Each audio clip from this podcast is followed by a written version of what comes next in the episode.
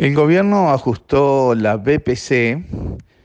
por el índice medio de salarios eh, y no por el índice de precios al consumo, que es lo que se hace desde hace ya muchos años.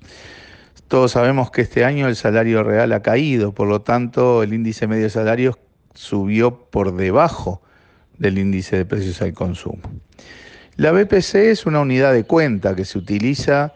para muchas cosas, entre otras para definir el monto no imponible y las franjas del IRPF y del IAS y también los montos de prestaciones sociales en muchos casos. Por lo tanto, subir menos la BPC significa que eh, va a haber más impuestos, que se va a pagar más IRPF porque el monto no imponible y las franjas del IRPF van a subir menos sin acompañar el índice de precios al consumo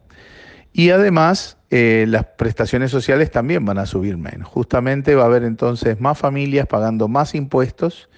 y las familias más necesitadas recibiendo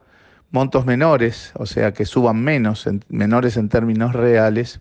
de prestaciones sociales, justamente en el medio de la pandemia, cuando eso hay que hacer justamente todo lo contrario, como hace el resto del mundo, que está volcando muchos recursos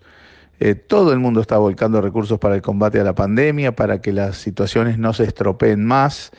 para ayudar a que se sostenga una situación para que la reactivación económica venga lo antes posible y lo más potente posible. Bueno, aquí en Uruguay vamos en el camino contrario. La única estrategia es el ajuste y el ajuste es un mal instrumento en el medio de una pandemia.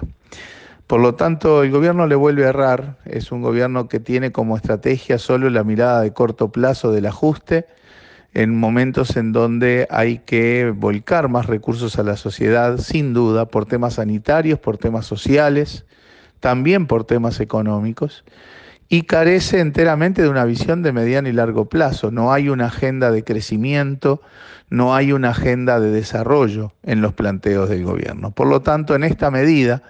de este cambio de criterio en el ajuste de la BPC, que parece una cosa técnica, pero que tiene repercusiones